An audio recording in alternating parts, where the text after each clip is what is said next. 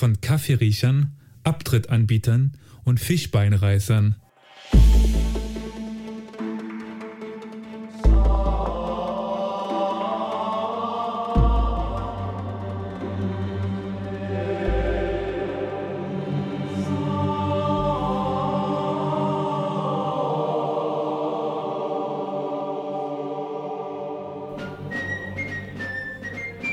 Herzlich willkommen, liebe Zuhörerinnen und Zuhörer, zu Historia Universalis, dem Geschichtspodcast.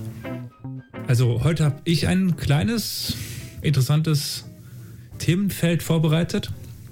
Aber bevor wir uns dem doch nähern, möchte ich ganz äh, lieb meine werten Mitpodcaster begrüßen. In Dresden Karol. Hi. Und in Köln der Olli. Hallo.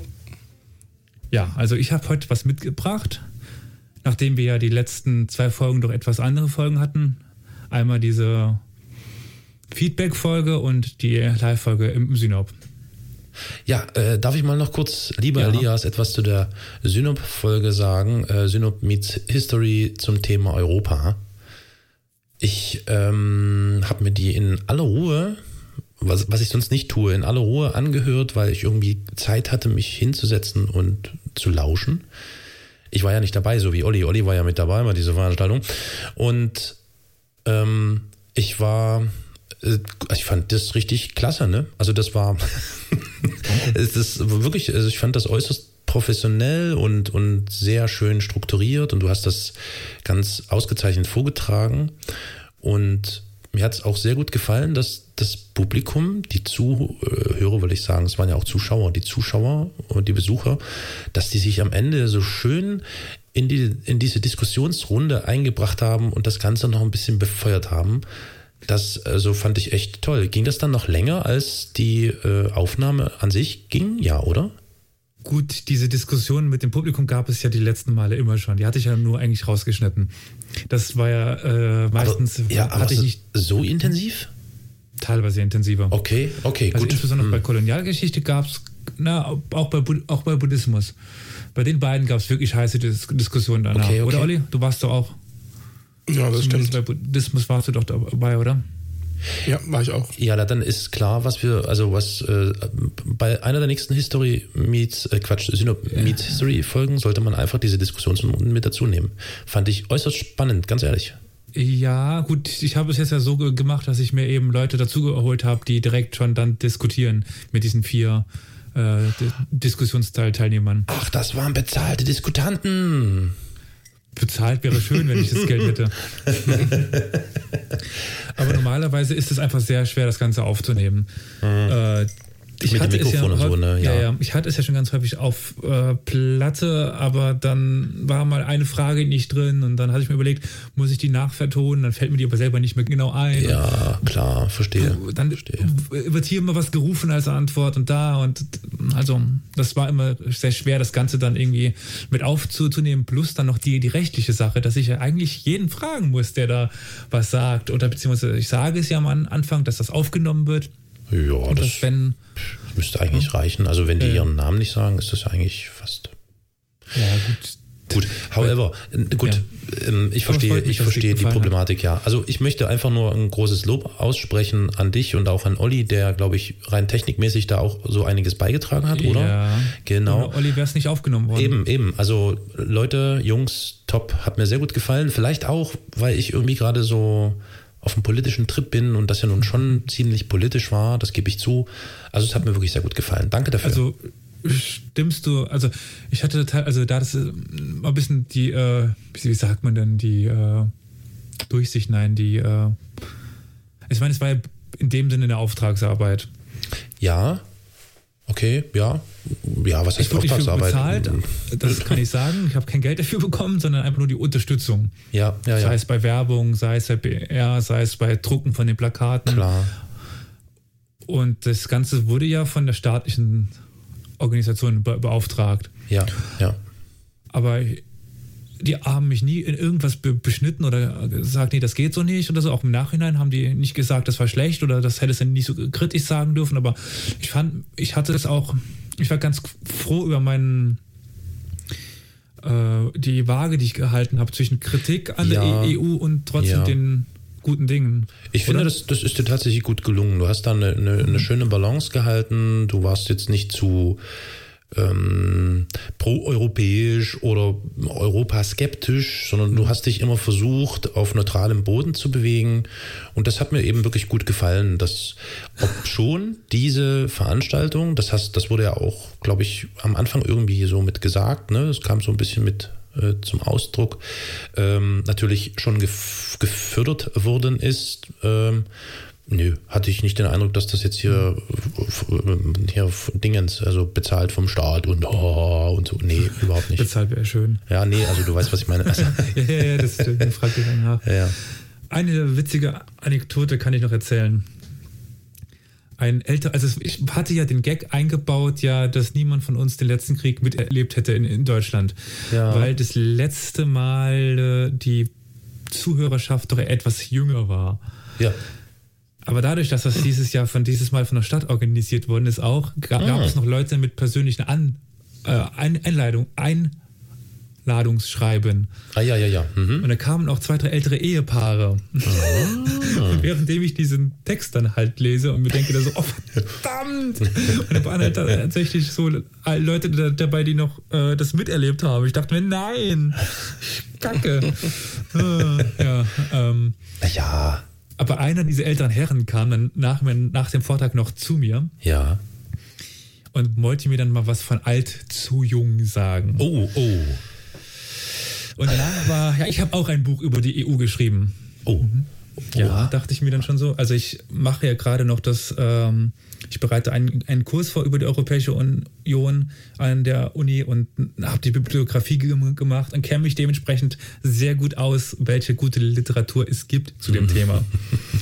Und ich kenne die einschlägige, die, die einschlägige Erscheinung und sein Name ist nicht dabei. Naja. Und dann hat er eine Viertelstunde lang angefangen, da eine Tirade zu halten.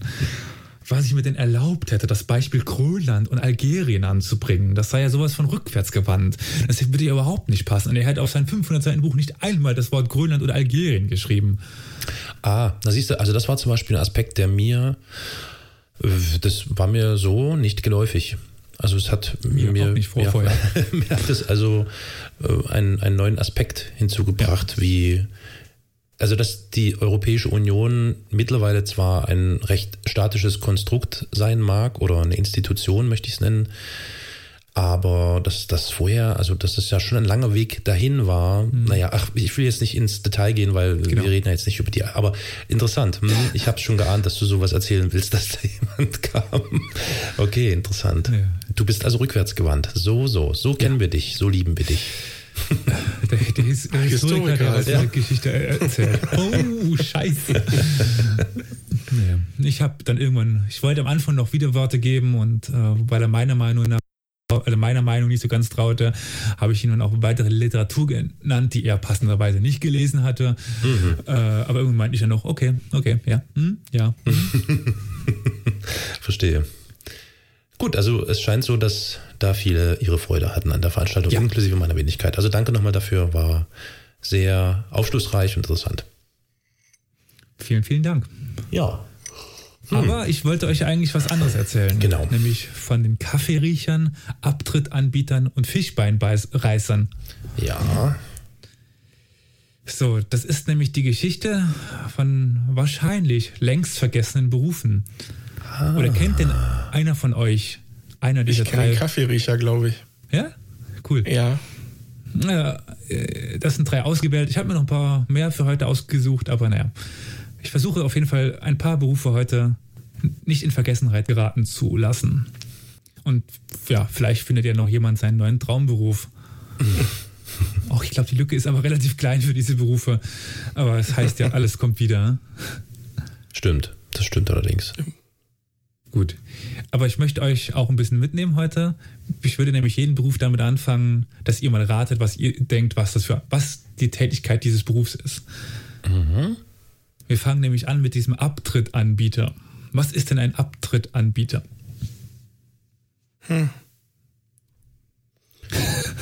Ein Abtrittanbieter. Ja. Das ist eine gute Frage.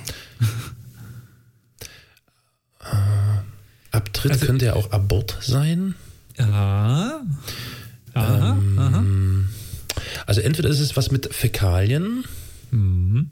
Ja, doch. Äh, ich habe gerade überlegt, ob es vielleicht irgendwas Medizinisches ist, von wegen Kinderabtreibung, aber nee, es wird schon irgendwas mit Fäkalien sein, Abtrittanbieter. Das ist korrekt.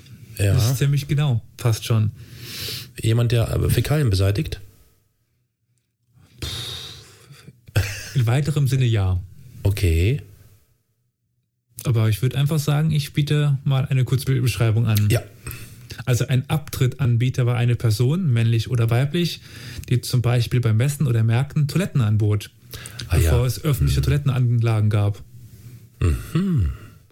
Und ihr Kennzeichen waren lange Mäntel, zwei Eimer und natürlich ein starker Geruch.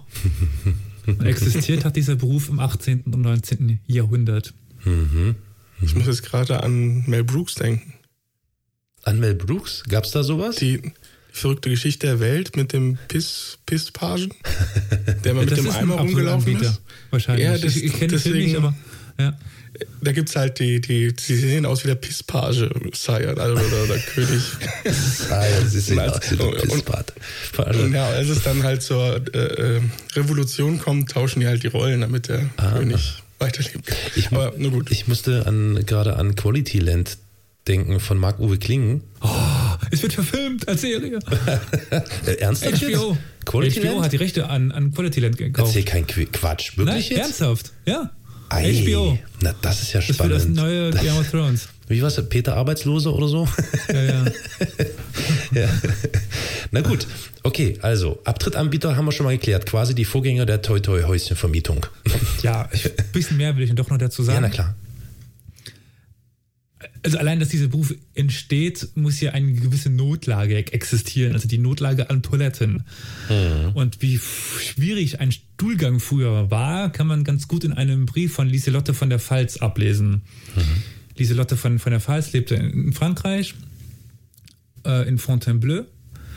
Aber ich lese mal Teile aus ihrem Brief vor. Mhm. Und das mag es etwas explizit sein. Aber das war damals so Mode. Und müssen wir jetzt einen explizit Text setzen? Ja. Oh, okay. Das ist gut. Sie sind in der glücklichen Lage, scheißen gehen zu können, wann sie wollen. Scheißen also nach Belieben. Wir sind hier nicht in, der, in, in derselben Lage. Hier bin ich verpflichtet, meinen Kackhaufen bis zum Abend aufzuheben. Es gibt nämlich keinen Leibstuhl in den Häusern an der Waldseite. Ich habe das Pech, eines davon zu bewohnen und darum den Kummer, hinausgehen zu müssen, wenn ich scheißen will. Das ärgert mich, weil ich bequem scheißen möchte. Und ich scheiße nicht bequem, wenn sich mein Arsch nicht, nicht hinsetzen kann. Ich denke, man kann ganz gut mit der Dame mitfühlen. Ja, doch. Ist, ich muss immer wieder, ich bin immer wieder hochbegeistert von der Sprache des, was ist denn das? Ist das Mittelalter? Nein, nein, 18. Nein? Jahrhundert, 19. Oh, also frühe Neuzeit quasi. Ja, aber das ist, das, das, also Du meinst jetzt die Wortwahl? Ja, also, ja, ja. Also das, Zug, das kommt ja schon, ja gut. Aber trotzdem, also dieses, das ist ja nicht explizit gewesen damals, oder? Das Scheißen gehen war doch damals. Ähm, ja, das war schon zu der Zeit ja? schon relativ, ja, okay. aber das war gern gesehen. Gern, gesehen, gern, gern gesehen, gern gehört. Okay. es gibt, oh, was war das nochmal? Äh, äh, hier von, war das das Gedicht von Goethe, von Schiller oder oh, was war denn das nochmal? Ach egal, ich krieg's nicht mehr zusammen. Ist ja, ja, okay. Naja, also wie ich schon sagte, lebte Lieselotte von, von der Pfalz eben nicht in Hintertupfingen, sondern in Aha. Fontainebleau. Aha. Aber selbst in diesem Schloss gab es scheinbar keine Toilette. Ah. Das war aber auch damals gar nicht so unüblich für Schlösser. Selbst ja. Versailles hatte keine Toilette. Ei, hm. nicht? Nein. Ich habe mir immer, ich dachte immer, dass die auf, auf Ei. Ich habe immer gedacht, dass die irgendwie so Pette unter den Stühlen hätten. Ja, genau. Ja, aber gut, aber wohin dann damit? Wo, wohin mit den Exkrementen, ne? Ja, naja, also stattdessen ging man eben auf sogenannten verzierten edlen Nachtstühlen seinen Geschäften nach. Ja. Und teils sogar eben in reger Gesellschaft, weil es die normale Stühle waren. oh ja, und die Stühle mussten danach eben von der Dienerschaft entleert werden. Ja, wohin, ne? Und so gab es teilweise halt, dass der Herrscher eben beim Stuhlgang die äh, Untertanen empfing. Ja, es muss ziemlich gerochen haben. Meine Güte. Weil man ging auch mal gerne in die Tapisserie ein bisschen das Wasser entleeren und so weiter. Die mhm. äh, Wände waren da doch manchmal e-, etwas gelbstichig. Mhm, mhm. Man stelle sich das bei den heutigen Politikern vor. Im EU-Parlament sitzen sie alle auf ihren Pötten. Gut. Aber natürlich auch die einfachen Männchen kannten keinen Charme. Ja. Sie erleichterten sich überall, wo es gerade eben passte. Ja. Die Toiletten, die ja schon Römer und Ägypter kannten, waren für die Menschen des 17. und 18. Jahrhunderts scheinbar unbekannt. Also es muss echt gestunken haben in den mhm. Städten damals. Mhm. Und Anfang des 18. Jahrhunderts kam dann ein gewisser Monsieur Mom auf die Idee, dass Erschütterungen von Glocken, von Glocken und Geschützen die Luft, die Luft desinfizieren könnte. Und daraufhin wurde überall Sprengstoff in die Luft gejagt. Es zerstörte zwar sicherlich einiges, aber am Gestank änderte das auf seltsame Weise nichts. Naja, es roch vielleicht ein bisschen mehr nach Schwarzpulver oder so. ja. Oh Mann, krass. Doch in dieser Zeit kam es dann zu der bahnbrechenden Erfindung öffentlicher Toiletten. Aha. Und eben auch den Beruf des Abtrittanbieters, wenn mal keine Toilette in, in der Nähe war. Stehe, stehe. Und wer sich erleichtern wollte, der wurde durch, einen, durch diesen langen äh, Ledermantel umwickelt, wo dann nur der Kopf herausschaute. Und naja, dann ging man halt seinem, seinem Geschäft nach, auf offenem Platze, nur durch diesen Mantel umwickelt. ja. Interessant. Aber mit der Zeit gab es dann immer mehr öffentliche Toiletten und, Wink und Wildpinkeln wurde dann auch verboten. Aha, aha. Und damit herrschten dann wieder Sitten wie im alten Rom. Aha. Also äh, amice fugit te proverium bene caca et iruma medicos. Freund, du, du vergisst das Sprichwort, kacke gut und scheiße auf die, die Ärzte. Hm. Mit diesem Abschluss wollte ich dann zum nächsten Beruf übergehen, mhm. der etwas bekannter ist. Aber ja, wir raten mal ein bisschen. Und zwar geht es um den Allesschlucker. Aha. Mhm. Allesschlucker. Olli, was sagst du? Ich habe noch nicht mal einen Hauch einer Idee. Es ist sehr einfach, sage ich mal so. Also, also kann man nicht, mit Müll kannst du ja nichts zu tun haben. Nein, Fall. aber sagen wir so, dass es vielleicht kein weit, also das waren nicht viele Menschen dieser Beruf. Und die Berufsbezeichnung ist ziemlich das, was sie auch getan haben. Hm. Aber so ein Vortester oder so in die Richtung? Nein, es waren einfach ja. Männer, die als Attraktionen auf Jahrmärkten oder im ah. Zirkus einfach alles schluckten. Ach du Gott. Okay. Ach, oder wieder ausspielen. Ja, ja. Mhm. Aha. Und dann gibt es hier einen Programmzettel aus dem Jahre 1788, der eine große Attraktion an, ankündigte. Der einzigartige Steinfresser, der wirklich einzige auf der Welt, der Steine isst und schluckt und sie dann in seinen Bauch klingeln lässt, als wären, es, als wären sie in der Hosentasche. Unser außergewöhnlicher Steinfresser leidet unter keinen Unbequemlichkeiten und das, obwohl er sich von seiner Speise, sich von einer Speise ernährt, die für jeden anderen sonst vollkommen ungenießbares, äh, ein vollkommen ungenießbares Mahl darstellen würde. Die verehrten Damen und Herren aus dem Publikum werden gebeten, Zünd- oder Kieselsteine mit zur Vorstellung zu bringen. Es gab natürlich aber auch welche, die auf Eisen spezialisiert waren oder Salpetersäure, Glühbirnen oder Schwerter. Da kannte die menschliche Fantasie kaum Grenzen. Napoleon setzte einen Allesschlucker sogar als Spion ein, der eine geheime Botschaft an den Kästen schluckte und sie dann halt wieder ausschied. Mhm. Ja, Was, der hat das aber nur einmal ge gemacht. Ja, das denke ich nämlich auch gerade. ich habe gerade überlegt, weil du so Glühbirnen sprachst. Also ich meine, mit den Sparlampen werden die wahrscheinlich nicht klarkommen, ne? wenn sie die schlucken müssten. Die sind, glaube ich, dann doch zu giftig. Na gut, okay. Ich, äh, das ja, sind Salpetersäure so immer, ist ja jetzt so super. Ja, ja, nee, das ist auch nicht deutlich besser. Ja, ja. Schwerter. Hm, hm. Ähm, Wäre nicht mein Beruf. Vielleicht die nächste. Ist nämlich eine Untergruppe der Allesschlucker. Und zwar die Vielfresser. Und die spezialisierten sich auf alles, was theoretisch essbar war, aber davon halt in rauen Mengen. Gibt es doch immer noch in Amerika. Wollte ich gerade sagen, in Amerika gibt es Wettbewerbe. regelmäßig. naja, sagen wir mal so, wenn ich jetzt den äh, Text über eine solche Veranstaltung vorlese, das geht mhm. doch über das, was es in Amerika gibt, hinaus. Und zwar in der Art und Weise, was gegessen wird. Mhm. Und zwar begann das Mal mit der Suppe. Nattern in schwimmendem Öl. Ui. Auf jeder Seite stand eine Obstplatte, die eine enthielt Disteln und Kletten, die andere rauchende Säure. Oft waren Beilagen aus Schildkröten, Ratten, Fledermäusen und Maulwürfen mit klimmender Holzkohle garniert. Anstatt des Fischganges verspeiste er ein Gericht aus Schlangen in kochendem Teer und, und Pech. Sein Braten bildete ein Wildkauz in einer Soße aus glühenden Schwefelkies. Der Salat erwies sich als Spinnennetz, die voll mit Knallfröschen waren. Eine Platte mit Schmetterlingsflügeln und Würmern, dazu ein Gericht aus Kröten, die von Fliegen, Grillen, Heuschrecken, Küchenschaben, Spinnen und Raupen umgeben waren. Er spülte das alles mit brennendem Brandwein hinunter. Und zum Nachtisch aß er vier große Kerzen, die auf dem Tisch standen. Die seitlichen Hängelampen samt ihrem Inhalt und schließlich die große Mittellampe mit Öl, Docht und allem drum und dran. Deshalb versank der Raum in Dunkelheit, aus der de Dufours Gesicht in einem Gewirr züngelnder Flammen hervorglänzte. Aber auch wieder als Schausteller, ja? Vermutlich Ja, zum ja. Amüsement Ja. der Menschen. Meine Fresse. Naja, aus gewissen Gründen gibt es dann heute so gut wie keine Allesschlucker und Vielfresser mehr. Also zumindest nicht in der Form, wie sie damals existiert haben. Und die wurden auch nicht so besonders alt aus gewissen Gründen. Ja, die Frage ist, ob Ja. die das wirklich ge gegessen haben, alles, oder ob das nur Show war, so Tricks waren, ja. David Copperfield-mäßig. Hm, das ist ja Dazu spannend. kann ich leider nicht sagen. Ja, das ist mir klar. Das stand okay. nicht in dem Text, den ich gelesen habe. Gut, dann als nächstes kommt der Ameisler. Aber erstmal das gewohnte Spiel. Was macht denn ein Ameisler?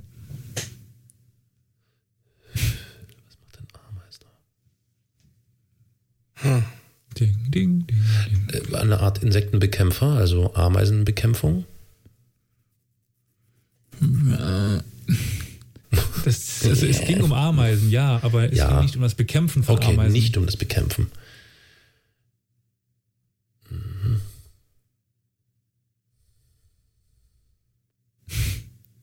Ich bin ratlos. Okay. Also ein Ameisler sammelte Ameisenpuppen, das ist der Kokon der, der Ameise, trocknete sie und verkaufte sie dann als Vogelfutter oder als, als Medizin. Ei, das ist ja spannend. Meine Fresse. Merkte gerade was. Das sind ja schon, also zumindest das, was du bisher so erzählt hast, sind das ja schon sehr spezifische, ähm, das, also man kann, also, ne, das sind ja richtige Nischen. Äh, sie Tätigkeiten und. Berufe. Ja, ach so, gut, ja, ne, das stimmt allerdings. Aber äh, worauf ich eigentlich hinaus wollte, ist, dass wir das gerade auch erleben. Also, ich meine, ihr, Inwiefern? ihr seid jetzt, ich weiß nicht, ihr seid jetzt wahrscheinlich raus aus dem Thema, weil ihr jetzt nicht unbedingt äh, nach ähm, Berufs, äh, eine Berufswahl treffen müsst oder so. Ich bin da gerade sehr tief drin, weil eines meiner Kinder gerade sich damit intensiv beschäftigen muss. Und das ist erstaunlich. Ich äh, war, das, dessen war ich mir nicht so richtig gewahr, wie spezifisch mittlerweile wieder, möchte ich sagen, Berufe ausgebildet werden. Also wirklich ganz kleinteilige Berufe. Also nicht so ein Überbegriff, was ist ich hier, äh, keine Ahnung, Bäcker, ne? sondern es gibt dann eben noch so Unterkategorien und so. Das ist, äh, ja, erinnert mich gerade so ein bisschen daran. Ein Ameisler. Schön. Die gibt es tatsächlich aber nicht, habe ich zumindest nicht in den Broschüren gesehen. Ja, sie existiert einfach zum Beispiel in Österreich bis in die 70er Jahre. Nicht wahr. Doch, doch. Ameisler haben in, ei, naja gut, Österreich, was willst du? Das ist, In Deutschland bis in die äh, 20er Jahre. okay. Mhm. Also wann genau dieser Beruf entstanden ist, kann, lässt sich nicht so wirklich sagen. Äh, weil Ameisen wurden eigentlich schon ewig gejagt und schon die Babylonier hielten Vögel, die sie auch irgendwie gefüttert haben müssen. Und da bietet sich dieses, dieses äh, Ameisen, diese Ameisenkokon einfach extrem an. Ich versuche mir das gerade Ja. vorzustellen, wie dann geht der zu so einem Ameisenbau und macht den auf und holt dort diese ganzen Kokons raus. Ja, es gibt eine ganz interessante Methode, diese äh, Kokons zu bekommen. Ja, Amazon, Mm, ne? Bei Amazon Was? bestellen. Das auch. Also es, je nachdem, wie faul der Ameisler war, kann er zum Beispiel auch mit Wasser arbeiten. Und zwar bringen Ameisen das scheinbar in Sicherheit, diese Kokons. Die Ameisen, die schon in dem Ameisenhaufen leben. Ja. Und dann muss er den irgendwie abbauen, dann einen neuen quasi aufstellen und dann Wasser drum zu dem alten machen und dann bringt die den in den neuen rein. Ah, Und dann kann man den, also der ist dann natürlich deutlich kleiner und dann macht das Ganze dann etwas leichter. Boah, aber was für ein Aufwand. Also ich stelle mir das zumindest sehr aufwendig vor.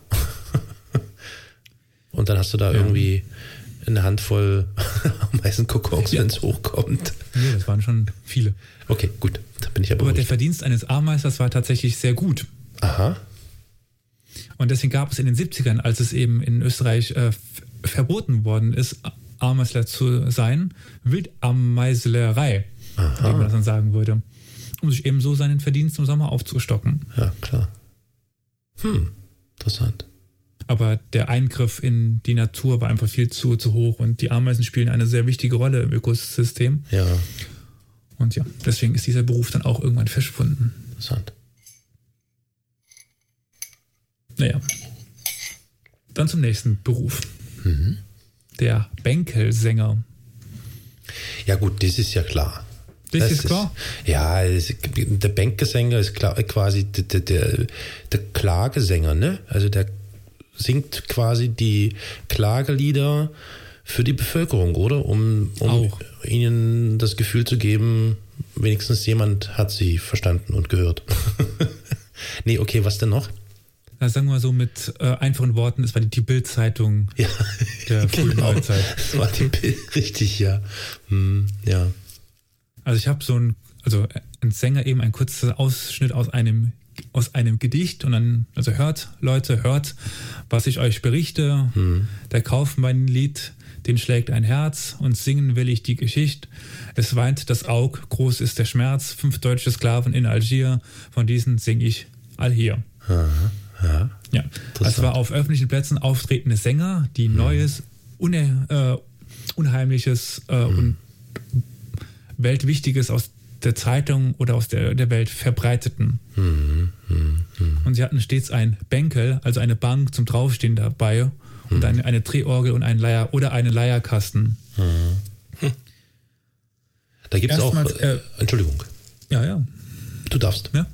Achso, erstmals er, erwähnt wurden diese Bänkelsänger 1709, aber sie wird es sehr wahrscheinlich auch schon früher, ge- äh, früher gegeben haben. So was ähnliches gab es ja auch bei den, den Römern auf den Marktplätzen, ne? Ja. Nur, Und dass ich wusste nicht dass sie sogar, dass sie sogar äh, Werbung schon gemacht haben.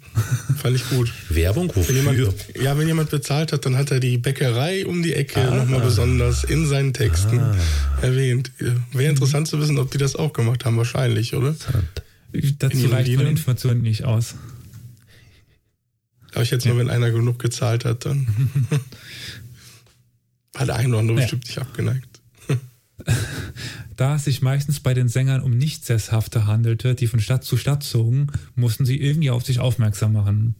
Und deshalb ge- gehörte eben zu ihrem Auftreten auch auffallende Kleidung und Ausstattung. Es gibt nämlich ein berühmtes Accessoire, nämlich das des Affen.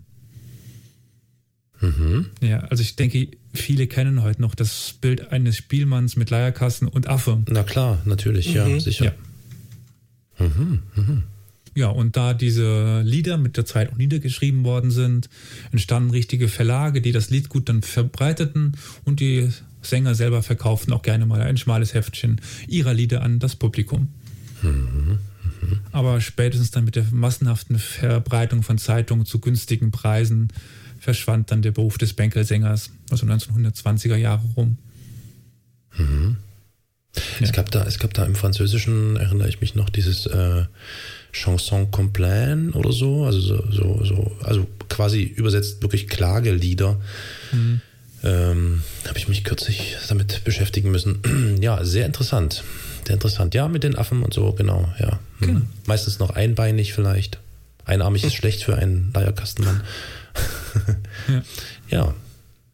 Gut, aber nun zu etwas ganz anderem, nämlich weg aus, aus Deutschland, so viel kann ich schon mal sagen, obwohl, hm, Nee, eigentlich nicht. Und zwar der Beruf des Fischbeinbeißers. Hm. Aber die Bühne ist mal wieder zuerst euch. Fischbeinbeißer. Hm. Hm. Also was ist denn Bein oder was kann man denn bei, ich nenne jetzt einfach mal Tiere, was kann denn Bein auch sein? Äh, was, naja, es wird irgendwas mit, mit ähm, mit der Zubereitung von Fleisch äh, jedweder Art zu tun haben, nur dass es Nein. eben kein Fleisch ist. Hat Nein. nichts mit dem Fleisch Hat das zu was tun. mit den Walen zu tun, mit Ja. diesen Hörnern? oh, mit diesen Hörnern? Ich, was meinst du? Ja, es gibt diese, diese Einhornwale zum Beispiel. Nein, nein, damit es Die nichts nicht. zu tun. Okay. Ja, aber Wale ist, ist hundertprozentig richtig. Ah, hm. okay.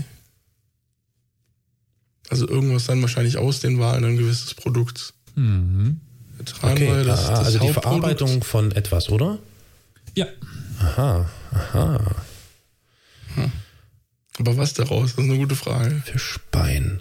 Ach, na Mensch, äh, na hier, Dingens. Warte mal, nee, jetzt muss ich kurz überlegen. Elefanten haben Elfenbein. ja. Haben, haben denn Walfische irgend sowas in der Art?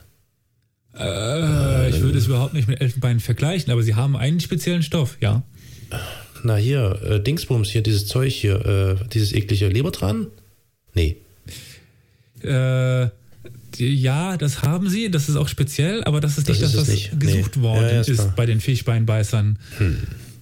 Also das war dann das Abfallprodukt, das auch mitverkauft worden ist. Beziehungsweise es entwickelte sich erst aus denen, die dran gesucht haben, haben dann irgendwann festgestellt, dass ein anderes Abfallprodukt eigentlich viel wertvoller ist, wenn man das verkaufen kann und dann, ja, Gut, also die Zähne sind es also nicht folglich. wieso die Zähne nicht? Na, ich hatte doch vorhin schon Elfenbein und, und äh, Elefant gesagt und meinte damit, also gedanklich schon, irgendwie habe ich an Zähne gedacht. Ach so, du meinst Zähne, dann bist du doch sehr, sehr, sehr, sehr, sehr richtig. Ah, doch. Mhm. Also Ja, weißt du, also die- Stoßzähne Elefant und äh, Ja, Zähne Wal. Entschuldigung, So. da hatte ich einfach. Nee, nee, ist klar. Ähm, Genau, das sind, das sind die sogenannten Barten. Du meinst, also diese äh, Dinger, die da aus dem Ja. Mund runterhängen. Ja, ja, genau, ja. Um, um die geht's. aha. Ah, okay. Fischbeinbeißer zerkleinern nämlich die mannshohen Barten von Walen. Und diese Barten zeichnen sich durch ungeheure Elastizität aus. Und die zerkleinerten Barten verkaufen sie dann an Kleider und sogenannten, sogenannte Galaterie-Artikelmacher. Und den Beruf gab es von ca. 1500 bis Anfang des äh, 20. Jahrhunderts. Ah, interessant. Und diese Barten sind fälschlicherweise Fischbein ge äh, genannt worden. Also Mhm, Bein mhm. halt als Knochen, also Fischknochen, sowas, aber ja. Hm, hm, Oder Elfenbein eben, genau, wie du schon sagtest. hm. Und diese Fischbeine oder die Barten dienten als Skelette für Korsetts, Hüte, Regenschirme und vieles andere. Ei, krass. Und entstanden war der Beruf bei den Walfängern der Biskaya. Also die Biskaya ist das Meergebiet zwischen Westfrankreich und Nordspanien. Hm. Und insbesondere die Basken zeichneten sich als exzellente Walfänger aus. Und zuerst waren sie eben nur auf der Suche nach Tran, aber irgendwann entdeckten sie auch das besondere Material der Walbarten. Ja, diesem wobei äh, das Tran, ne, also quasi das, das Öl, was aus den Mhm. Ja. Leibern der Walfische äh, gewonnen wurde, das war ja wirklich, das war ja wirklich, also das war ja, ja, das war das Erdöl des, keine Ahnung, des so und so vielten Jahrhunderts. Also das ist Wahnsinn, ne? Also was die damit für Geschäfte betrieben haben, das muss ja immens gewesen sein. Also Ja. mal abgesehen davon, dass der Aufwand, der betrieben wurde, um das da zu gewinnen, natürlich auch immens war. Krass. Woher hast denn du das jetzt gewusst, Olli, mit den Walfischen? Ja, weil er halt schon auf Bein da, da äh, hingewiesen hat. Also sonst wäre ich jetzt auch nicht so drauf gekommen. Hm, okay. Sehr spannend. Ja. Ich hatte halt letztlich, glaube ich, eine Doku darüber, über, ähm, ach, hier, hier Meerjungfrauen. Und dass diese, diese Wale mit diesem, diesem Einhorn-Ding, die haben halt ähm, angeregt die Fantasie. Ja. Und da, der, darüber bin ich jetzt darauf. Du hast eine Doku über Jungfrauen, äh, über, über Meerjungfrauen? Meerjungfrauen, ja. Interessant. Mhm. Krass. Ja. Äh, die erste Mode, die dadurch entstanden ist, sind diese sogenannten Schnabelschuhe des Mittelalters, des späten Mittelalters. ja. Kennt ihr die? Ja. Ja, genau. Also das, die konnte man auch nur vorne bilden durch eben die Walbarten. Verstehe. Aber den richtigen Durchbruch erlebten dann die, die Walbarten am spanischen Königshof. Und dort wurden sie als Klett für extravagante Kleider verwendet. Also das modische Korsett für eine sehr schmale Hüfte wurde nur durch diese Barten ermöglicht, die eben so biegsam waren und so elastig, dass man daraus Mhm. das Ganze erst bilden konnte, weil Plastik oder Gummi kannte man ja noch nicht. Ja, richtig, richtig. Und diese Oberkleider, wenn man die sich angeschaut hat, gerade bei den Damen, waren ja doch schon sehr voluminös. Die Unterkleider, ja, also diese Unterkleider sind das von, Unterkleider? die, Ja. die unterhalb von der, Stimmt, also ja, die, die sind ja eigentlich drunter und dann liegt der Stoff drüber. Ja, ist richtig, ja, korrekt. Mhm. Ja. Ja. Ja, also im Laufe der Zeit war der Bedarf an Barten sehr hoch. Und naja, das brachte eben die Gefahr der Ausrottung des Wales mit sich. Mhm. Und es war nicht der Tran, sondern es waren die Barten, die ja aufgrund, naja, also es steckt sehr viel Tran in so einem Wal, aber nicht ganz so viel Barten. Mhm. Ja, klar, ja. Und der irgendwann wurde es halt einfach schicklich. Also da musste jede Frau von Welt irgend so ein Korsett tragen. Es gab Männerkorsetts irgendwann und naja, Hüte und alles, was irgendwie eine gewisse Struktur haben musste, sollte, Ja. brauchte Ich diese hab, ich Barten. hab, weil du vorhin schon Habeschuhe sagtest, ich habe immer noch diese Pestmasken vor Augen, die da getragen wurden von den Ärzten, diese schnabelförmigen Dinger. ja, gut, aber Weiß die nicht, sind ob vor, das vor der Zeit. Ja, Die- stimmt, die das, sind ist, das ist deutlich vor der Zeit. Stimmt, du hast Ja. recht, ja, ja. Hm, stimmt. Nun gut, ja. Sehr Die interessant. sind, pf, muss ich mal nachgucken, wie, wie die verstärkt sind, aber ich glaube, also, Ja, da ja, wird. egal. Ja. Ja. Naja, aber zum Glück änderte sich dann in den 1920ern die äh, Mode. Es war eben dann mal plötzlich in auch eine Hose zu tragen und das Korsett und der Reifrock, also dieses, dieser breite Rock verschwanden dann. Hm. Ja, oder Barten wurden halt durch tierfreundlichere Ma- Materialien wie Gummi ersetzt. Aber nun kommen wir zu einem etwas unangenehmer klingenden Beruf, äh, nämlich dem des Urinwäschers beziehungsweise des Fulonen. Aber as usual erstmal ihr. Olli, sag mal. Ähm, auf Schiffen der gesammelte Urin zur, zum Nein. Waschen? Nein, okay. Ah, zum, zum Waschen ist erstmal nicht falsch, aber es war nicht auf Schiffen. Ja, doch, auch auf Schiffen. Da bin ich mir sicher. Die haben den Urin Ja. gesammelt, um damit den Dreck aus den Klamotten rauszukriegen. Aha. Das kann sein, weil genau das ist es eigentlich. Also Urin wird gesammelt, um Kleider zu waschen. Ich weiß jetzt nicht mehr, was, was, was genau der Stoff drin, der im Urin drin war. Harn? Ist der Harnstoff? Ist Ja. der, hat der irgendeine Nee. Bedeutung? Echt? Ja, ja, das ist, der ist reinigend. Da ist Aha. irgendwas drin gewesen. Ja. Das mit den Schiffen wusste ich auch noch nicht, aber cool. Also ich kenne es jetzt vor allem, also ich beschäftige mich jetzt vor allem mit der römischen Zeit, Ja. wo das nämlich ein sehr großer äh, Berufszweig war. Ja. Ja, okay. Also es war die Berufsbezeichnung für Wäscher und die Walkerzunft im alten Rom, die ihr eigenes Waschmittel damit herstellten. Okay. Ich hätte fast noch getippt, dass es irgendwas mit Dialyse zu tun hat, aber dachte, so weit waren sie dann doch nicht. Hm, oh, krass, interessant. Und ein besonderes Erkennungszeichen der Fulonen, also die, die lateinische Bezeichnung waren wunde Beine. Hä? Wieso? Warum erfahren wir dann später. Oh, ich bin gespannt. Im Jahre 150 vor Christus erinnert sich der Römer Makrobius eines republikanischen Erzählers, der sich über weintrinkende Würdeträger beschwerte.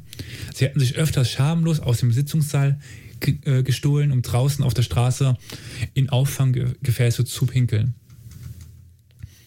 Und eben diese Urinamphoren sind Archäologen sehr gut bekannt und waren in römischen Städten eigentlich an allen wichtigen Punkten aufgestellt.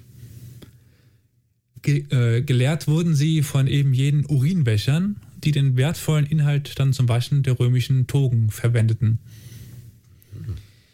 Und das Problem für Makrobius war eigentlich nicht das sich davonschleichen, sondern der Wein. Weil der Urin eines Weintrinkers hat nämlich einen sehr geringen Alkaligehalt, weshalb er sich als Waschmittel eigentlich gar nicht eignete und das teure Gut dieser Auffangbecken dann halt verunreinigte.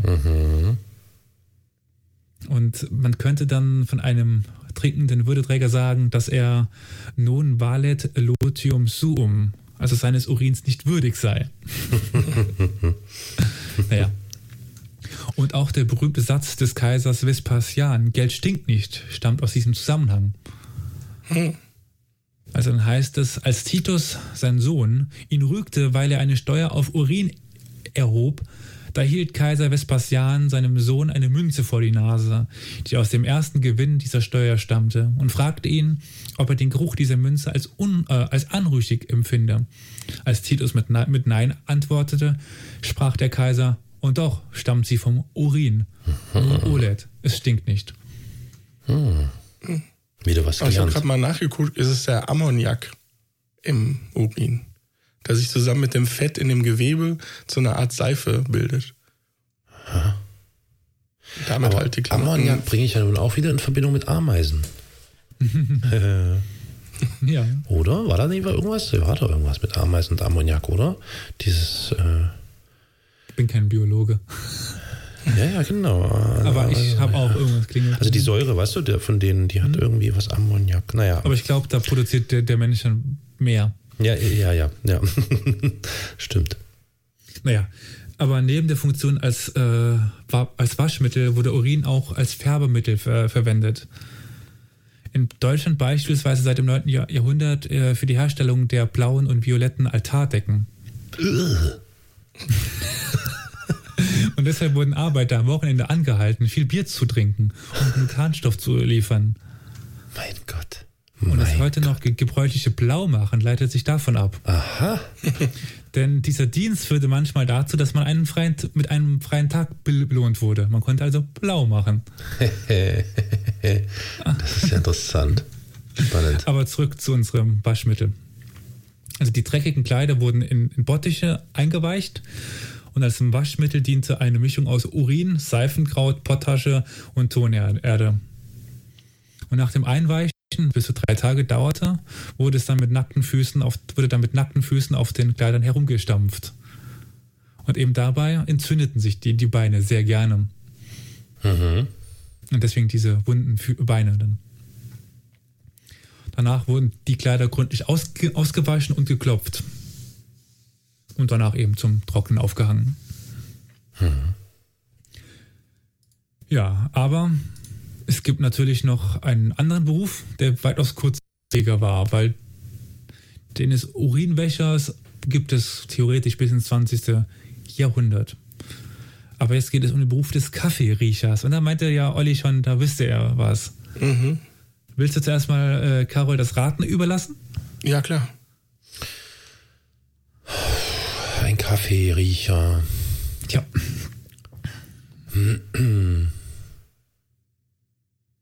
Mm, ja, ich frage jetzt mal erstmal blöd. Ähm, war dieses Berufsbild in unseren Gefilden eher üblich? Ja. Hm. Ja, dann. unter Friedrich dem Großen, 1781 bis 1787. Das ist sehr kurzlebig, aber es gab ihn. Danke. Kaffeeriecher. Ja, nee, ich. Nee, also ich meine, ich könnte jetzt sagen, ja, es ist jemand, der irgendwie Kaffeesorten versucht, anhand des Geruchs zu definieren, aber das ist ja Quark, also das kann ich mir irgendwie nicht Ja, vorstellen. so, so Ja. quark ist das nicht. Echt? Okay, dann weiß ich anscheinend doch nicht. Also es geht um den Geruch, aber es nicht um Kaffeesorten. Nicht um die Kaffeesorten. Also im ja. übertragenen Sinne schon um Kaffeesorten, aber halt, es gibt zwei Kategorien von Ja gut, Kaffee. aber wozu braucht man denn jemanden, der den Geruch des Kaffees, also, hä, warte mal, muss ich nachdenken. Aber warte mal, ah, Sekunde.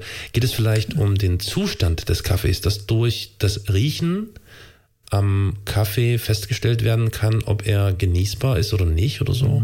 Nein. Nein. Aber um den Hm. Zustand geht es schon, aber eher um einen Zustand Hm. nicht des Kaffees selbers, also nicht des, ähm, wie kann man das denn sagen? Nicht des Getränks, Ja, sondern, sondern um die Lokation? Nein. Nee, ich bin also, da. ist es das, was du auf dem Schirm hattest, wenn ich das so sage? Äh, nee, irgendwie verwirrt mich das ehrlich gesagt noch mehr. Was, auf was wolltest du denn hinaus? Also ich habe mal gehört, dass äh, als das in Mode kam mit dem Kaffee trinken, dass das, ich glaube, auch von dem Friedrich dann erstmal verboten wurde. Ja, ja, ja. Und der dann, äh, ja, und es dann wirklich Trupps gab, die durch die Häuser Genau. gezogen sind, Ja. um herauszufinden, wer trinkt gerade Kaffee. Was Genau, halt meine verboten zwei war. Zuständen. Es gab quasi so. legalen und illegalen Kaffee. Ja, okay. Okay, das waren also äh, quasi die Drogensuchhunde der dieser Zeit. Ja, also bloß Genau. Menschen, bloß Menschen, vermutlich, ja. Aha. Sehr spannend. Hat dem Siegeszug dem Kaffee nicht geschadet. Zum Glück. Also Kaffeeriecher waren von Friedrich dem Großen, das ist 1781 bis 1787, eingesetzte Kriegsveteranen, die illegal entstandenen Kaffee mit ihrer Nase aufspüren sollten. Das, das wichtigste gibt. Erkennungszeichen war eine sogenannte Schnüffelnase. naja, ja, Mensch, da hätte ich mich melden können. Also Kaffee rieche ich meilenweit. Krass. Zur Regierungszeit Friedrichs des Großen gab es noch keine 100 Jahre Kaffee in Europa. Mhm. Und viele Herrscher waren misstrauisch gegenüber dem neuen Getränk. Mhm. Der König von Schweden, Gustav III., ließ beispielsweise, beispielsweise ein Experiment durchführen, das beweisen sollte, dass Kaffee Gift sei. Um dies zu beweisen, ließ er zwei Gefängnisinsassen Kaffee bzw. Tee trinken. Binnen zwei Wochen war der König sich sicher, werde der Kaffeetrinker sterben. Gut, dass der Versuch brachte nicht das erwartete Ergebnis. Zuerst starb der Arzt, der das Experiment überwachen sollte. Aber dann der zweite Arzt. Schlussendlich wurde dann 1782 Gustav III. ermordet. Ah, okay. Der Teetrinker starb dann im Alter von 83 Jahren. Der Kaffeetrinker wurde entlassen und leider weiß man nicht, wie alt er geworden ja, ist. Siehst du, naja. sie sind aber gestorben. Sie sind gestorben. ja, ja. ah, okay. Ja, aber ja, sie haben beide Gustav III. überlebt. Ja. Gut. Spannend. Auch in Preußen war der Kaffee angekommen und der große Preußer, also Friedrich, erkannte den Wert anders als Gustav. Und er ließ Kaffee als Luxusprodukt besteuern. Mhm. Doch dabei schoss er dann etwas über das Ziel hinaus. Die Steuerbelastung machte nämlich 150 Prozent des Kaufpreises von Kaffee aus. Ui. naja, und damit konnte sich eigentlich nur noch gut betuchtet das Getränk leisten. Mhm. Mhm. Es tat sich so aber natürlich auch ein neuer Geschäftszweig auf der Kaffeeschmuggel. Schmuggel. Mhm. Um dies zu unterbinden, wurden eben solche Veteranen angestellt, die illegal gerösteten Kaffee aufspürten. Und naja, also an sich kann man ja einen Kaffee nicht riechen, wenn er noch als, als Bohne kommt. Und erst wenn er geröstet wird, riecht man ihn. Mm, richtig, ja. ja, ja. Und ihnen wurde erlaubt, jedes Haus zu, zu betreten und jede Person zu durchsuchen.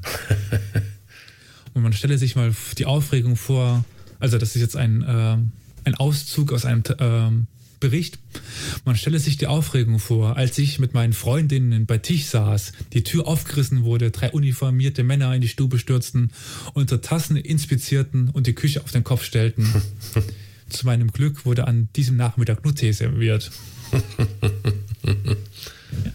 also die ja. Kaffeeriecher wurden nach Ertrag bezahlt, ja. waren wohl deshalb besonders fleißig, ja. aber auch sehr verhasst. Und in Berlin gab es eigentlich nur eine Berufsgruppe, die noch verhasster war. Ui, jetzt bin ich gespannt. Die sogenannten Perückenriecher. Aha. Also auch Nochmal Perücken? Perücken? ja, ja. Perücken, die Dinge auf dem Kopf. Mhm. Perückenriecher. Denn auch Perückenriecher, also denn, denn Perücken wurden auch besteuert. Ach so. Und durften nur mit spezieller Lizenz getragen werden. Ach du Scheinbester. Und die Perückenriecher durften allen Menschen das Haar vom Haupt reißen, um das Siegel zu überprüfen. Was zu unangenehmen äh, Situation. Konfrontationen in der Öffentlichkeit führen konnte. Sei es, dass jemand plötzlich keine Haare mehr auf dem Kopf hatte oder die Haare nicht weggingen. Mhm. Naja, gut. Sehr schön. Aber das Kaffeemonopol des preußischen Königs hielt sich nicht lange und nach dem Tode von Friedrich äh, hieß es wieder Kaffee für alle. Halleluja. Puh. danke, danke. So. Der nächste Beruf ist der des Lichtputzers. Da dürfte jetzt äh, ja. theoretisch äh, Carol einen kleinen Vorteil haben. Äh, ja. Ich vermute schon, ja. Also es geht wahrscheinlich um diejenigen, die die Gas- oder überhaupt die Straßenlaternen gereinigt haben. Nein. Nein, na, oh, warte mal, Lichtputzer. Ich dachte dann eher, dass sowas mit Theater zu tun hat. Ah. Ja, natürlich. Oh. Gut, nee, ich dachte, ich dachte, du spielst an auf die wunderschönen Gaslaternen, die es in Dresden noch das gibt. Das war auch mein erster Gedanke, ja. Aber als er sagte, dass du Vorteil hast. Hm? ja, die nee, gibt, also ja, unabhängig von deinem, mhm. Wort, äh, dein, von deinem Wohnort hast du einen Vorteil. Gut, okay, ja, also Theater sagst du, Olli. Ähm, ja. ja. gut, dann haben die halt da die, die, die Beleuchtung äh, gereinigt, um den Zuschauer. Äh, putzen heißt übrigens in dem Sinne nicht putzen, sondern kürzen. Warum oh. immer das damals Putzen genannt worden ist, aber es war Kürzen okay. eher. Nicht ah, War das wegen dem dort, weil der immer gekürzt werden musste? Wegen dem was? dem, dem dort in Kerzen. Da Ach, doch, doch, äh, ja. früher noch, musste doch gekürzt Ja, werden. ja, Weil genau. heutzutage brennen die ja so schräg ab. Olli. Das ist hundertprozentig richtig. krass. Bam, bam. Also ein Lichtputzer arbeitete vor der Erfindung des Gaslichts am, am Theater. Er putzte, also kürzte die Kerzendochte, die zur Beleuchtung eingesetzt wurden. Und während der Vorstellung eben, weil es sonst zur Rußbildung gekommen wäre, die so vermieden worden ist. Seine Werkzeuge waren Dochtschere, Dochtzange und Lichtputzer oder auch der Lichtschneuzer. Und der Beruf existierte eigentlich bis zur Erfindung der Argon-Lampe 1783. Das erinnert mich ein wenig an meine Kindheitserlebnisse noch. Wie ich vorhin schon erwähnte, gibt es hier in Dresden jetzt etwas weniger, aber sie gibt es noch gasbetriebene Laternen. Ja. Also Straßenlaternen. Und Ja. ähm, ich habe als Kind noch ganz oft erleben dürfen, wie, ähm, also insbesondere dann so in den, in den äh, Herbst- und Winterzeiten, einer von den hiesigen Gasbetrieben, Stadtwerken, ich weiß gar nicht, wie das früher hieß, VEB Gas, irgendwas, Volkseigener Betrieb Gas, ähm, wieder mit dem Fahrrad durch die Straßen ge geleiert ist, mit so einem Haken auf, dem, auf der Schulter. Dann hat er mal angehalten und hat dann immer die Laternen angemacht und ist zur nächsten gefahren. Gott, ja, aus so Arbeit. einer Zeit stamm ich, Leute. Ich wusste gar nicht, dass du so alt bist. Ja, siehst du mal. Ja. Also im antiken Griechenland fanden, fanden Theaterspiele ja noch wo statt und, und wann? Eine Frage an euch. Ja, das hatten wir ja schon unter mal. freiem Himmel, ne? Ja, Genau, und am Tage. ja, ja, ja, ja genau. Da war das, der Beruf natürlich noch nicht notwendig, weil war ja hell. Mhm, mhm. Und erst als das Theater in dann Theater zog, also in die Räumlichkeiten für sich, wurde dann Beleuchtung wichtig. Mhm. Doch bis in die Zeit von Richard Wagner war es üblich, das gesamte The- Theater zu, zu beleuchten und nicht nur die äh, Bühne. Ja. Doch die Kerzen und Fackeln erzeugten je nach Qualität eine enorme Menge an Rauch, Ruß und Geruch. Und auch der Begriff Lampenfieber stammt aus dieser Zeit. Mhm. Ja, stimmt, stimmt. Denn an der Rampe, über die man auf die Bühne ging, stand eine Reihe von Kerzen, die den Schauspieler von unten beleuchtete. Doch Kerzen entwickeln ja vergleichsmäßig zu ihrem Licht eine enorme Menge Hitze. Und so entwickelte sich auf dieser Rampe eine enorme Hitze, die den Schauspieler fiebrig schwitzen ließ. Und der Begriff hieß äh, zuerst auch Ra äh, Rampenfieber und nicht Lampenfieber. Wahrscheinlich später, als es dort dann Lampen gab, gab es denselben Effekt. Das habe ich jetzt nicht, nicht gelesen, aber ich könnte mir vorstellen, dass auch der Begriff Rampensau daher stammen könnte. Möglicherweise. Ja. Ja, gut, also der Kerzenverbrauch eines Theaters war enorm. Also das Wiener Theater verbrauchte pro Aufführung rund 800 Kerzen. Was denkt ihr denn, was Versailles hatte? Hoi, hoi, hoi, hoi. Wie viel sagtest du? Wiener Theater? 800 Kerzen. Ja, Boah, mein Gott. Ja, mindestens zehnmal so viel.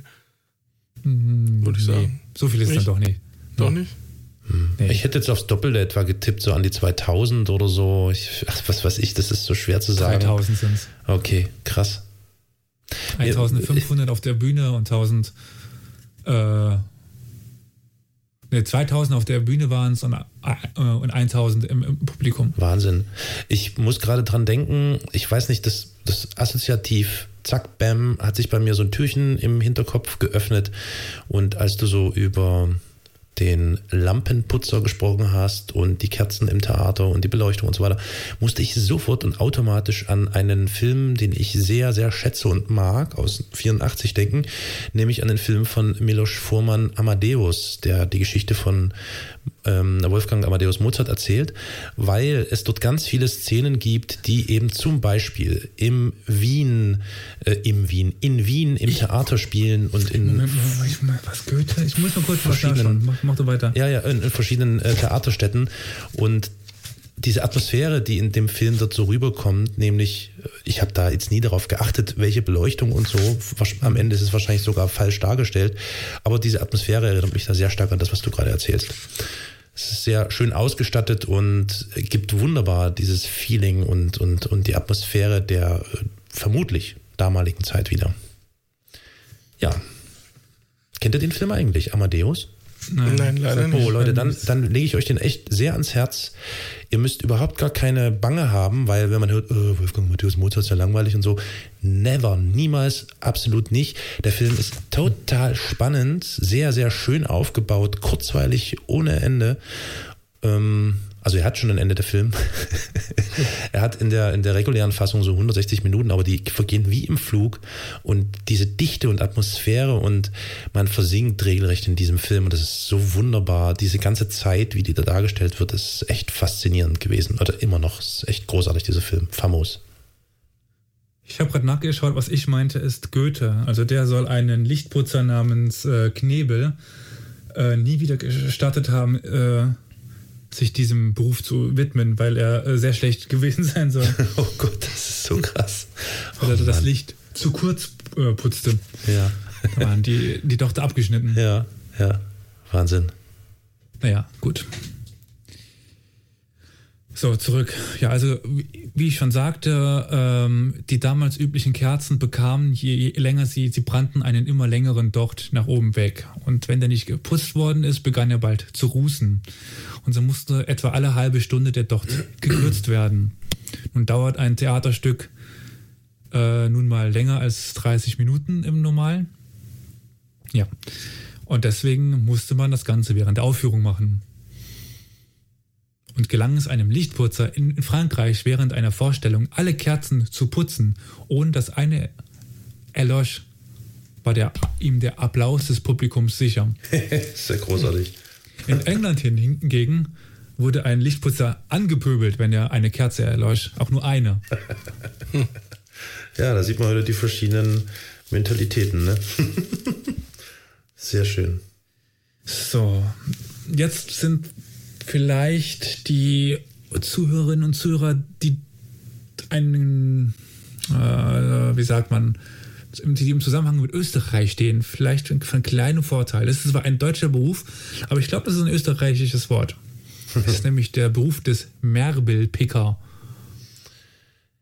Merbelpicker? Wie wird ja. Merbel geschrieben? M-E-R-B-E-L. Es kann auch sein, dass du das kennst. Das kommt aus, aus Thüringen, der, der, der Beruf. Da Meerbell. bist du zumindest näher dran als ich. Äh, es hat aber nichts mit Früchten oder Obst zu tun, oder? Nein. Hm. Meerbellpicker. Da bin ich raus.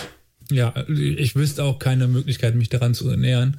Meerbellpicker. Nee, sagt mir nicht. Weiß ich nicht. Ja. Also Merbelpicker waren Arbeiter, die Kalksteine für Murmeln klopften. Ach was?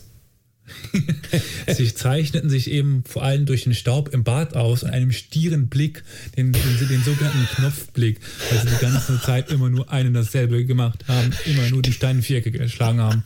Stierer Blick. Wie großartig. Oh Mann. Merbel oder Merbeln kamen aus dem Salzburger Land und das heißt eben Murmel.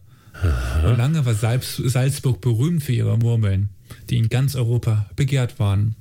Mhm. Doch 1732 verließen 30.000 30 Protestanten Salzburg und zogen nach Preußen. Mhm. Auf dem Weg dahin kamen sie durch Thüringen. Mhm. Sie sind dort zwar nicht geblieben, aber sie kamen scheinbar in regen Austausch mit der Bevölkerung. Na klar, ich meine, Thüringen bekannt für die ganzen Glasbläsereien und das ganze Gedöns da. Hat ja nichts mit, mit Glasblasen zu tun. Na doch schon, nicht? Nein, nein, überhaupt nicht. Na, also, aber. Ich, weiter, dann weißt du, wie, ja. wieso nicht, weil ja. eben das Glasblasen ihnen, das Glas ihnen zu Problem wird später, aber egal. Okay. Ja, aber sie hinterließen scheinbar das Know-how zur Murmelproduktion. Ja, aber Murmeln sind doch aber aus Glas. Ja, eben nicht damals, warte doch. Na, also, Mann. Doch, also die äh, Salzburger Land waren äh, Marmor. Okay, gut. Gut. Und wie ich schon sagte, ähm, Merbelpicker waren Arbeiter, die Kalksteine für Ja, doch. ja, aber zu den Glas kommen wir noch. Das okay. spielt noch eine wichtige Rolle.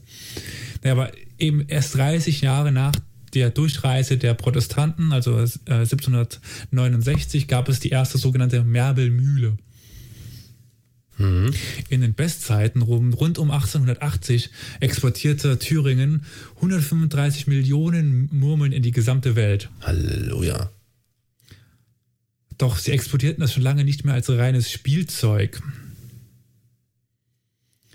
Es gab nämlich eine Schmuck. Zweitverwendung. Schmuck. Nein, also au- auch als Hausschmuck oder was, ja, aber auch eine militärische Nutzung. Oh. Ah, Z- Sie Zwir wurden Zwir als- Zw- wie heißen die? Zw- Zwille, Trille, Zwille, wie heißt das denn? Zw Zwillen? Also Zwillingeschosse? 1800. Nee, eher nicht, ne? Da hat man nicht mehr mit Zwilling geschossen. Nee. Nee, also hat, hat, habt ihr schon mal den Begriff Kartätschen gehört? Wie?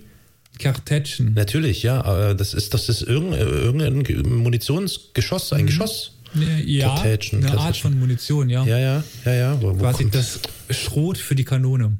Ach, aha, okay. Alles klar. Sei es auf Schiff, dass man eben ganz viele kleine Kugeln in die Kanone geladen hat und es dann durch die Segel gejagt hat und somit die, die Segel quasi unbrauchbar machte. Oder halt wirklich als Schrot gegen Menschen.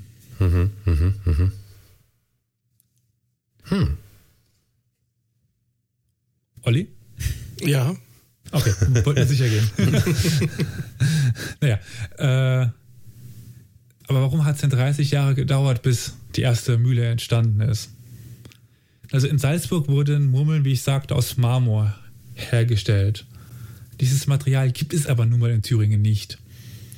Also exper experimentierte man mehrere Jahre rum, bis man eben auf den Muschelkalkstein kam. Und den musste man noch rausfinden, welcher sich am besten einigte, weil entweder war er zu, zu weich oder zu hart. Naja, als erst musste man den perfekten Muschelkalkstein finden. Und dieser wurde dann unter teils lebensgefährlichen Zuständen durch Tagelöhner gefördert. Naja. Und im nächsten Schritt wurde dann der Stein in kleine, gleichmäßige Würfel durch eben jene Merbelpicker geschlagen. Also einfach nur Würfel. Kleine Würfel, die dann später zu runden, also wahrscheinlich so 3, 4 Zentimeter auf 3, 4 Zentimeter auf, auf 3, 4, 4, 4 Zentimeter. Ein geübter Merbelpicker schaffte wohl bis zu 10.000 Würfel an, an einem Tag. Puh, okay. Dieser, diese Würfel wurden dann an die sogenannten Merbelmüller geliefert, die, ihre, die die Würfel in den Merbelmühlen rund malten. Und die endgültige Veredelung erfolgte dann in einem letzten Schritt, als der Merbelmüller die, die Merbeln in allen möglichen Farben färbte. Außer es war Krieg, denn Ka- Kartätschen mussten nicht bunt sein. Aber mit dem Auftauchen von, Achtung, Glasperlen und der Ent Entwicklung von neuen Artilleriegeschossen ging das Merbelhandwerk in Thüringen dann den Bach runter. Aha, verstehe, verstehe. Hat das, hätte das, ich überlege gerade so, Murmel, Merbel. Und du sagst Kann sein. Marmor. Hat das etymologisch irgendwas mit diesem Marmor zu tun? Marmor? Marmel. Verrückt. Marm. Stand es nicht in dem Artikel, also oh, Ich gebe jetzt bei Wikipedia mal Marmor ein. Marmor. Du kannst ja während derweil weitermachen. Ich, Also, aber eigentlich möchte ich jetzt, da ich ja jetzt doch schon ein paar ausführlich berichtet habe von Berufen, jetzt eine kurze Reihe von weiteren Berufen Ja. ganz kurz zusammenfassen. ja. Der sogenannte Paternostra-Macher oder Bernsteindreher. Was stellt ihr euch darunter vor? Paternostermacher. Kann ja nun schwerlich ein Paternoster-Fahrstuhlhersteller sein. Da würde der Bernsteindreher nicht so Nee, passen. Das ist eben, ein genau. und derselbe Beruf. Okay, ja, ja. Bernsteindreher. Ja, ist halt ein Bernsteindreher, also ein, ein, ein Hat das was mit den von Ketten zu Bernstein. tun? Ja. Ja. Mhm. Genau, das ist Um diese, genau, diese Rosenkranz? die, die Gebetsketten. Ah, ja. Ja. Mhm. Das war ein, ein, Paternon, ein Paternostermacher. Okay. Dann der Rosstäuscher. Rosttäuscher. Ja, Jemand, der ähm, bei da Schau schaut. vortäuscht mit zwei Kokosnusshälften. Glock, Was? Glock, Mit zwei. Kokosnusshälften? Ach so, so, der das Geräusch macht. ich bin König Arthur. Ich habe den Angeln der Sachsen, äh, den Sachsen das Angeln beigebracht. Okay. Nein. Gut, ich hätte eher an so einen Schausteller gedacht, der quasi mit so einem Kostüm ein Pferd darstellt. Beim Pferd seid ihr schon ganz richtig. Und bei, Ach was. Olli, bei was vortäuschen seid ihr auch schon mal richtig. ähm, pff, Okay. Also das ist keine offizielle Berufsbeschreibung. Also es ist nicht so, dass jemand Rosttäuscher werden wollte, Mhm. sondern es war eher eine Fremdbezeichnung für einen gewissen Menschenschlag. Ach so, aha. Ach so. Eine Umgangsrosttäuscher. Na, irgendein, irgendein Trickbetrüger. Ja, also jemand, ein Pferdeverkäufer, der keine Mittel scheute, das Tier besser darzustellen, klar. als es war. also der Gebrauchtwagen, als es aus, der. Gebrauchtwagenverkäufer der damaligen Zeit. Genau, Ah, schön. Sehr schön. der mal äh, den Pferdeschwanz etwas aufgebaut hat, künstlich. Ah, das finde ich aber gut. Ich werde jetzt künftig zu Gebrauchtwagenverkäufern, die nenne ich aber jetzt Rosttäuscher. Okay. Schön. Dann, was ich sehr interessant fand, war der Sandmann. Der Sand. Und ja, ich werde noch darauf eingehen, wie der Sandmann, den wir kennen, entstanden ist. Ich muss mal automatisch an so einen Horrorfilm denken. Also sowas Dann mit Tod und so. Äh, bei ETA Hoffmann. Ach, stimmt. stimmt. Horrorfilm und Horrorbuch. Ja, stimmt. E.T.A. Hoffmann. Ja. Hm, der Sandmann. Der wird irgendwas mit Sand zu tun haben. Einer, der Ja, Sand richtig. herstellt. Äh, Ja, ja, ne? genau. Äh, also Oh, Olli, Tagelöhner, die Sand abbauten, äh, um den als Stubensand zu verkaufen. Habt ihr schon mal Stubensand gehört? Nee, gehört habe ich es nicht, aber es ist durchaus Also vorstellbar. Feuersand ist, ist, ist das Ja. dann. Ach so, ah, ich dachte wirklich als Belag. Nee, als Reinigungsmittel. Aha. Aber die Menschen haben quasi samstags das, die Stube mit Sand ausgelegt, sind den gesamten Tag durchgelaufen und hat, durch diese Scheuerwirkung wurde dann der Boden sauber. Hey, das muss ich auch mal probieren. Interessant. Das, äh, das Säubern ist dann streng vom, vom Sand. Naja. Aber das war ein Knochenjob und sehr schlecht bezahlt und naja. Ähm, ja, eben der Herr, Herr Hoffmann wurde von realen Sandmännern inspiriert. Naja, die waren durch die harte Arbeit abgemagert und ver verlummt, Augenringe, rote Augen und müde und krank. Und das war wirklich nur der, der letzte Ausweg. Wenn es nichts mehr gab, wenn man nichts mehr, keinen keinen Job hatte, nichts, dann wurde man Sandmann. Weil konnte man halt in, in den Wald gehen und, und, und das Sand graben. Christian Andersen hingegen kehrte die Geschichte um ins Gute. Bei ihm boten die Sandmänner den Kindern abends süße Milch an, um die Augen zu benetzen. Und von da war es dann kein weiter Weg mehr zum Sandmann, der dann den Traumsand streute. Hm. Ja. Dann der Sesselträger. Olli? Keine Ahnung. Na, Möbeltransporteur, oder? Nein, Oh. er, das ist vielleicht schwierig, weil es damals Sesselträger hieß, wir aber heute dazu was anderes sagen würden. Nämlich eine be andere Bezeichnung für den Sessel. Okay, dann hat jemand den Thron getragen von So ungefähr. Also ja. Sänfte würde Sänfte. man sagen. mm, Sänftenträger. Ja, ja. Ja, Also die Vorgänger der heutigen Taxiunternehmen. genau. Die nenne ich einfach Sessel, also Sänften durch die Das Ober der damaligen Gegend Zeit. trugen. Okay. Ja. Und der letzte Beruf ist der Silhouettenschneider. Ja, gut. Hm. Ja, die, die machten tatsächlich das, was der Name sagt. Klar. Sie schnitten Silhouetten von Menschen aus. Ja, f- war vermutlich für nämlich- Theatervorstellungen, oder? Nein, es war mal Mode. Oh, Wie es heute die Panini-Sammelbilder waren, gab es Ja. Silhouetten von Menschen. Teilweise für, für sich selber, die man aufgestellt hat, und teilweise einfach, die, da hatte man ganz viele Silhouetten von irgendwelchen berühmten Menschen.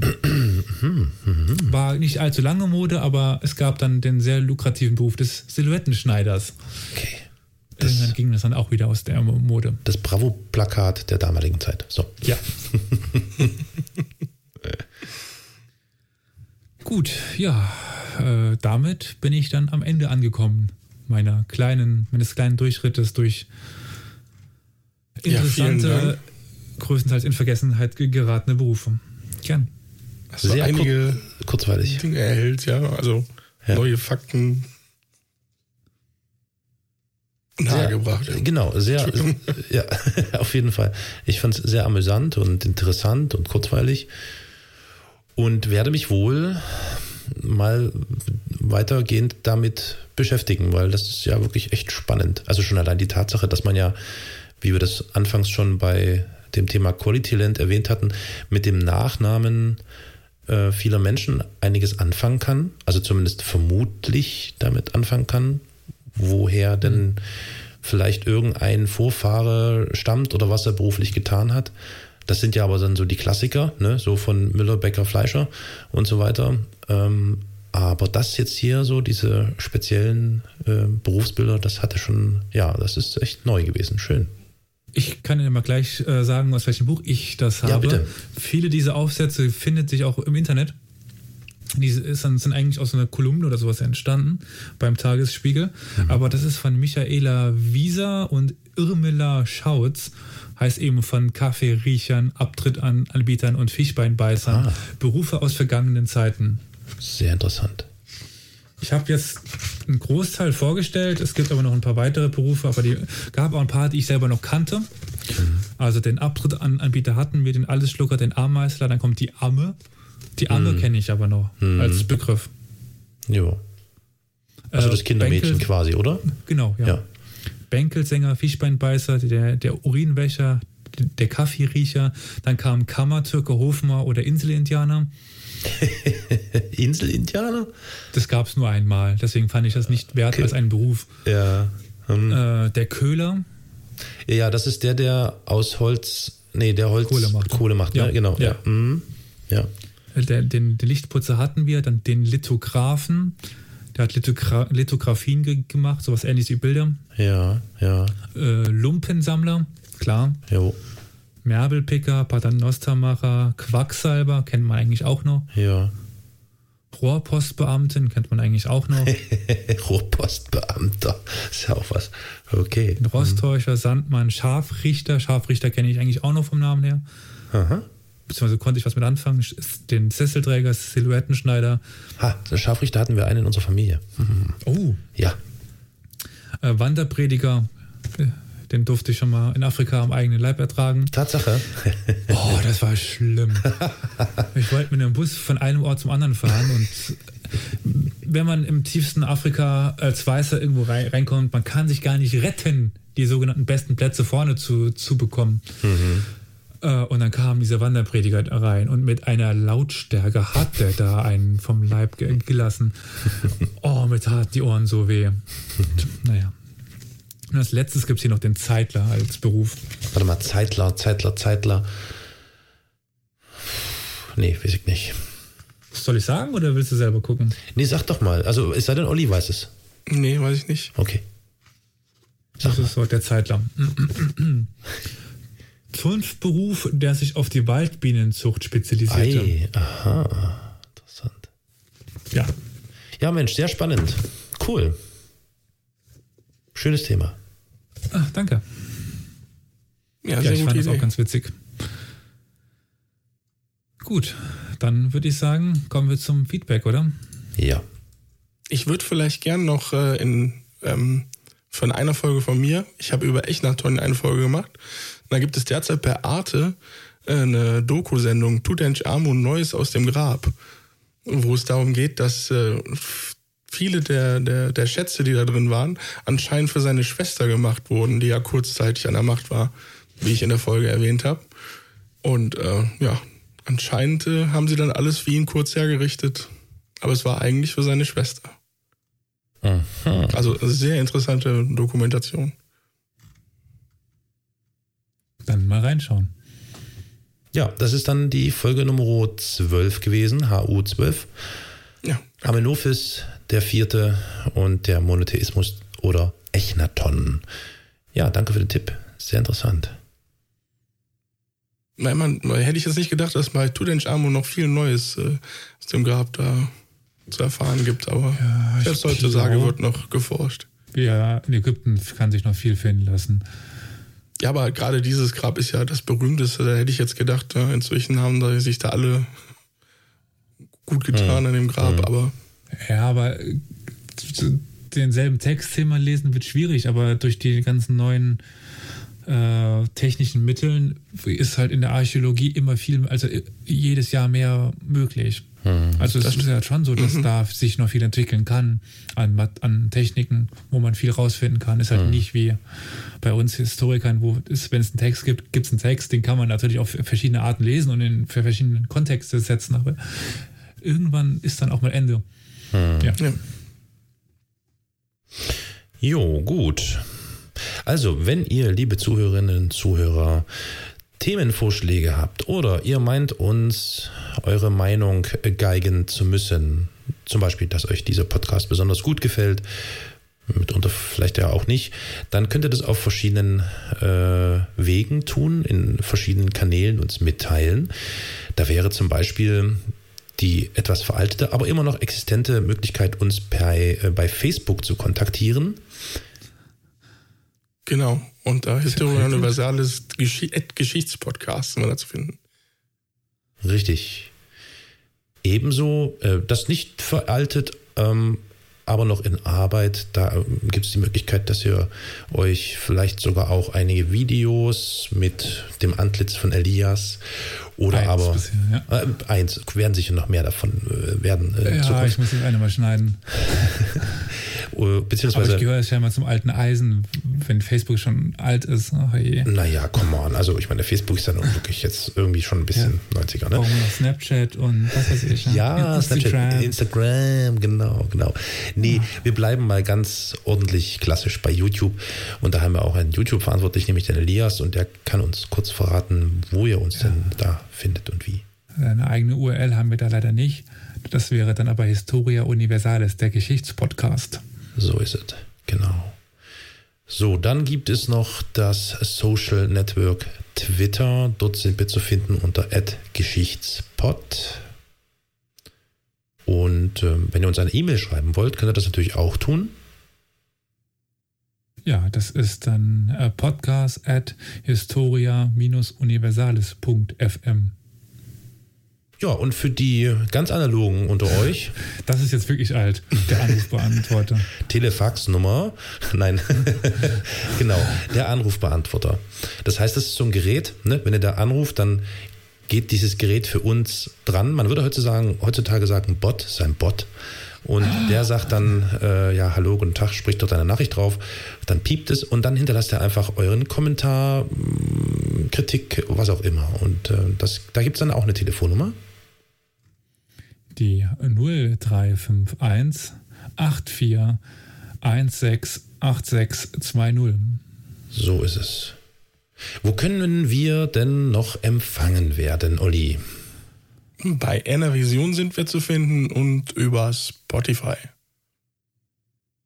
Richtig, und äh, auch so bei Auf den klassischen Podcast, ja, äh, genau, genau Podcast-Verzeichnissen und so.